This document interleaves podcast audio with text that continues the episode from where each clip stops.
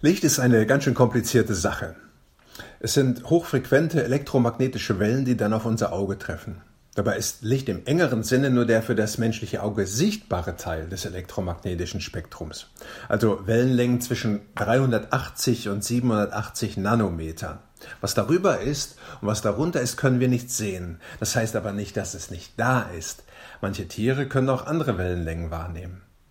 Licht ist eine komplizierte Sache, oder ich schalte einfach den Lichtschalter an, wie hier bei dieser Taschenlampe. Und dann ist es sichtbar. Klick. Das Thema heute ist Leben im Heiligen Geist. Aber vielleicht denkt ihr, oh, das ist aber nur was für Spezialisten oder für glühende Charismatiker oder ein Thema für die Pfingstbewegung. Aber nein, es ist etwas ganz Normales und Alltägliches, wenn auch die Formulierung vielleicht für uns etwas Besonderes ist. Man könnte aber auch formulieren Leben in Verbindung mit dem Heiligen Geist oder Leben aus der Kraft des Heiligen Geistes. Ein Leben im Heiligen Geist ist ein Leben mit dem Heiligen Geist. Als Predigtext lese ich uns Epheser 5, die Verse 8 bis 15 nach der Einheitsübersetzung. Denn einst wart ihr Finsternis, jetzt aber seid ihr durch den Herrn Licht geworden, lebt als Kinder des Lichts. Das Licht bringt lauter Güte, Gerechtigkeit und Wahrheit hervor. Prüft, was dem Herrn gefällt, und habt nichts gemein mit den Werken der Finsternis, die keine Frucht bringen, sondern deckt sie auf denn man muss sich schämen von dem, was sie heimlich tun, auch nur zu reden. Alles, was aufgedeckt ist, wird vom Licht erleuchtet. Alles Erleuchtete aber ist Licht, deshalb heißt es, Wach auf, du Schläfer, und steh auf von den Toten, und Christus wird dein Licht sein. Äh, das war jetzt nur bis Vers 14. Und jetzt seid ihr vielleicht erstaunt, denn in dem Text ist gar nicht vom Heiligen Geist die Rede, zumindest kommt das Wort nicht daran vor. Das stimmt. Aber der Text beschreibt sehr schön einige Aspekte vom Leben im Geist. Viele Christen haben ja Schwierigkeiten mit dem Heiligen Geist, weil man den nicht sehen kann. Er ist unsichtbar. Im Prinzip so wie manche elektromagnetischen Wellen des Lichtes. Die meisten Bereiche sind für unser Auge nicht wahrnehmbar. Die meisten Bereiche. Da gibt es noch viel mehr, was wir nicht sehen, aber einen bestimmten Bereich können wir sehen. Der Text, der Text heute sagt, du, du kannst den Heiligen Geist sichtbar machen mit deinem Leben. Es ist so, als würden Nachfolgerinnen und Nachfolger von Jesus mit ihrem Leben einfach auf den Knopf der Taschenlampe drücken. Mein erster Gedanke, Leben im Geist bedeutet Herrschaftswechsel. Vers 8a. Denn einst wart ihr Finsternis, jetzt aber seid ihr durch den Herrn Licht geworden. Wer an Jesus glaubt, der hat sein altes Leben hinter sich gelassen. Der Heilige Geist hat begonnen, ein neues, verändertes und ewiges Leben zu schaffen. Paulus schreibt vom Einst und vom Jetzt oder in anderen Übersetzungen von früher und vom Nun. Deutlich wird, dass es ein altes Leben gab und ein neues. Die Grenze wird überschritten, wenn man sich bewusst für Jesus entscheidet. Zum Glauben kommen nennen wir das. Oder Jesus in sein Leben einziehen lassen. Oder sich bekehren. Wie auch immer wir es nennen, es ist ein bewusster Schritt hin zu Gott durch Jesus. Niemand kommt zu Gott, der es nicht will. Niemand hat automatisch ein neues ewiges Leben im Geist. Jeder wird automatisch in ein Leben ohne Gott hineingeboren. Daran ändert sich auch nichts, wenn man sich gut fühlt, sich sozial engagiert und freundlich ist. Ohne Jesus ist jeder Mensch zunächst in dem Bereich der Finsternis und unter dem Herrschaftsbereich des Teufels. Aber die Christen in Ephesus hatten einen Herrschaftswechsel vollzogen. Sie waren zum Glauben an Jesus gekommen. Sie hatten erkannt, dass sie Jesus brauchen und hatten sich an ihn gehängt. Sie hatten sich bekehrt. Interessanterweise kam der Heilige Geist dann erst in ihr Leben, als Paulus für sie betete. Daran sehen wir, dass Bekehrung und Wiedergeburt zwei unterschiedliche Dinge sind. Aber nun lebten sie mit Jesus im Heiligen Geist. Das alte Leben gehörte der Vergangenheit an und das ist wirklich eine so frohe Botschaft. Das alte Leben ist vorbei. Es gibt Vergebung, Neuanfänge und Heilung. Das ganze Leben findet nun im Licht statt. Es ist so ähnlich wie mit einem Umzug in ein Umzug. Vor fünf Jahren sind meine Familie und ich ja von Frankfurt nach Kassel gezogen und nun leben wir hier. Wir sind Kasseler. Es steht in unserem Personalausweis. Der Entschluss, nun hier zu wohnen, hatte mit einer Entscheidung für einen Wechsel zu tun. Ist sichtbar geworden. Leben im Geist bedeutet Herrschaftswechsel. Und damit wird es nun konkreter, was Leben im Geist bedeutet, nämlich Leben im Geist bedeutet sichtbares Leben. Ab Vers 8b. Lebt als Kinder des Lichts. Das Licht bringt lauter Güte, Gerechtigkeit und Wahrheit hervor, prüft, was dem Herrn gefällt und habt nichts gemein mit den Werken der Finsternis, die keine Frucht bringen, sondern deckt sie auf. Denn man muss sich schämen, von dem, was sie heimlich tun, auch nur zu reden. Paulus beschreibt hier ganz deutlich, wie sich ein Leben im Heiligen Geist zeigt, wie sich ein Leben durch die Verbindung mit dem Heiligen Geist äußert. Zunächst die Aufforderung, lebt als Kinder des Lichts. Man kann auch übersetzen, wandelt als Kinder des Lichts. Die Folge von Bekehrung und einem Leben im Heiligen Geist ist also ein veränderter Lebenswandel, für den ich mich entscheide mit Hilfe des Heiligen Geistes. Ein guter Lebenswandel ist nicht Voraussetzung, um Christ zu werden, aber wenn ich Christ geworden bin, wird der Heilige Geist Raum in mir gewinnen und mich verändern. Er wird mir die Kraft dazu geben, meinen Lebenswandel zu korrigieren. Ich muss nicht bleiben, wie ich bin. Was für eine gute Nachricht. Und für das, was ich nicht schaffe, für alle Niederlagen und alles Scheitern gibt es Tag für Tag Neuanfänge und Vergebung. Paulus hatte am Anfang von Kapitel 5 geschrieben, ahmt Gott nach als seine geliebten Kinder und liebt einander, weil auch Christus uns geliebt hat. Gott nachahmen, sich in seinem Verhalten an seinen Maßstäben orientieren, so wie Kinder ihren Eltern alles nachmachen. Und auch hier in unserem Text steht das Wort vom Lebenswandel. Wandelt in der Liebe, wie auch Christus uns geliebt hat. Unser Lebenswandel ist sichtbar.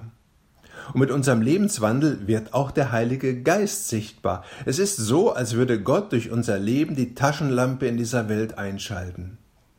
Seine Eigenschaften spiegeln sich in unserem Leben wieder. So wie Gott ist, sollen auch wir sein. Die Art von Jesus, der durch seinen Heiligen Geist in uns lebt, wird ein Lebensstil von uns. So ist der Heilige Geist sichtbar in Güte, Gerechtigkeit und Wahrheit. Diese drei Dinge werden aufstrahlen. Güte, also das Gute tun. Paulus schreibt an anderer Stelle, seht zu, dass keiner dem anderen Böses mit Bösem vergelte, sondern jagt alle Zeiten nach untereinander dem Guten. Das Gute ist das Gegenteil vom Bösen. Es ist gut, Nachbarn zu helfen, großzügig zu sein, sich an Gesetze zu halten, Müll aufzuheben, freundlich und hilfsbereit zu sein. Gerechtigkeit auch hier leuchtet das Licht von Jesus auf, und zwar ganz direkt, denn mit Gerechtigkeit ist das Leben gemeint, das wir führen können, weil Jesus uns vor Gott gerecht gemacht hat. Es geht hier nicht um soziale Gerechtigkeit oder ein faires Miteinander in der Welt oder um Gleichheit vor dem Gesetz. Es geht hier tatsächlich um das, was Martin Luther in seiner reformatorischen Entdeckung neu entdeckt hat. Wir sind durch Christus gerechtfertigte und müssen und können uns die Rechtfertigung nicht verdienen. So können wir befreit leben, fröhlich glauben und dann auch in Zuversicht sterben, leben im Geist. Und Wahrheit, das ist der dritte Punkt, den Paulus hier aufzählt. Nachfolger von Jesus lieben die Wahrheit und hassen die Lüge. Sie machen anderen nichts vor, sondern ihre Worte sind vertrauenswürdig. Zur Wahrheit gehört auch, das Licht von Jesus auf sein Leben scheinen zu lassen und Sünde zu bekennen. Vor ein paar Wochen haben meine Frau und ich den Limburger Dom besichtigt und da haben wir natürlich auch Beichtstühle gesehen. Und ja, das ist schon ein bisschen befremdlich für evangelische Christen, aber sie geben Gelegenheit zur Beichte. Und Beichte hilft, ein Leben in Wahrheit zu führen und sich nicht an Sünde zu gewöhnen. Zusammenfassend möchte ich sagen, ein Leben im Geist ist ein Leben, das Gott gefällt. Das kann man immer wieder an seinem sichtbaren Verhalten überprüfen. Mit dem Heiligen Geist zu leben bedeutet aber nicht nur Dinge zu tun, sondern auch Dinge nicht zu tun. Paulus schreibt davon, wovon Christen die Finger lassen sollen, sich nicht beteiligen an den Werken der Finsternis in Vers 11. Was das ist, davon hatte Paulus ein paar Verse vorher beschrieben, nämlich in Versen 3 bis 5. Da heißt es von Unzucht aber und Schamlosigkeit jeder Art und von Habgier soll bei euch, wie es sich für die Heiligen gehört, nicht einmal die Rede sein. Auch Sittenlosigkeit und albernes oder zweideutiges Geschwätz schickt sich nicht für euch, sondern Dankbarkeit. Denn das sollt ihr wissen, kein Unzüchtiger schamloser oder habgieriger Mensch, das heißt kein Götzendiener, erhält ein Teil, ein Erbteil im Reich Christi und Gottes. Ich finde, es wird immer schwerer, erkennbar als Nachfolger von Jesus zu leben. Weil die hochgelobte Toleranz, die bricht uns oft das Genick. Wir wollen gerne Teil der Welt sein und ja, wir sollen es auch sein, aber wir sind nicht von der Welt. Christen dürfen auch sagen, was sie nicht gut finden und müssen nicht überall mitmachen. Paulus ist das klar. In Vers 11 sagt er, und habt nichts gemein mit den Worten, mit den Werken der Finsternis, die keine Frucht bringen, sondern deckt sie auf. Nicht leben wie Menschen ohne Gott.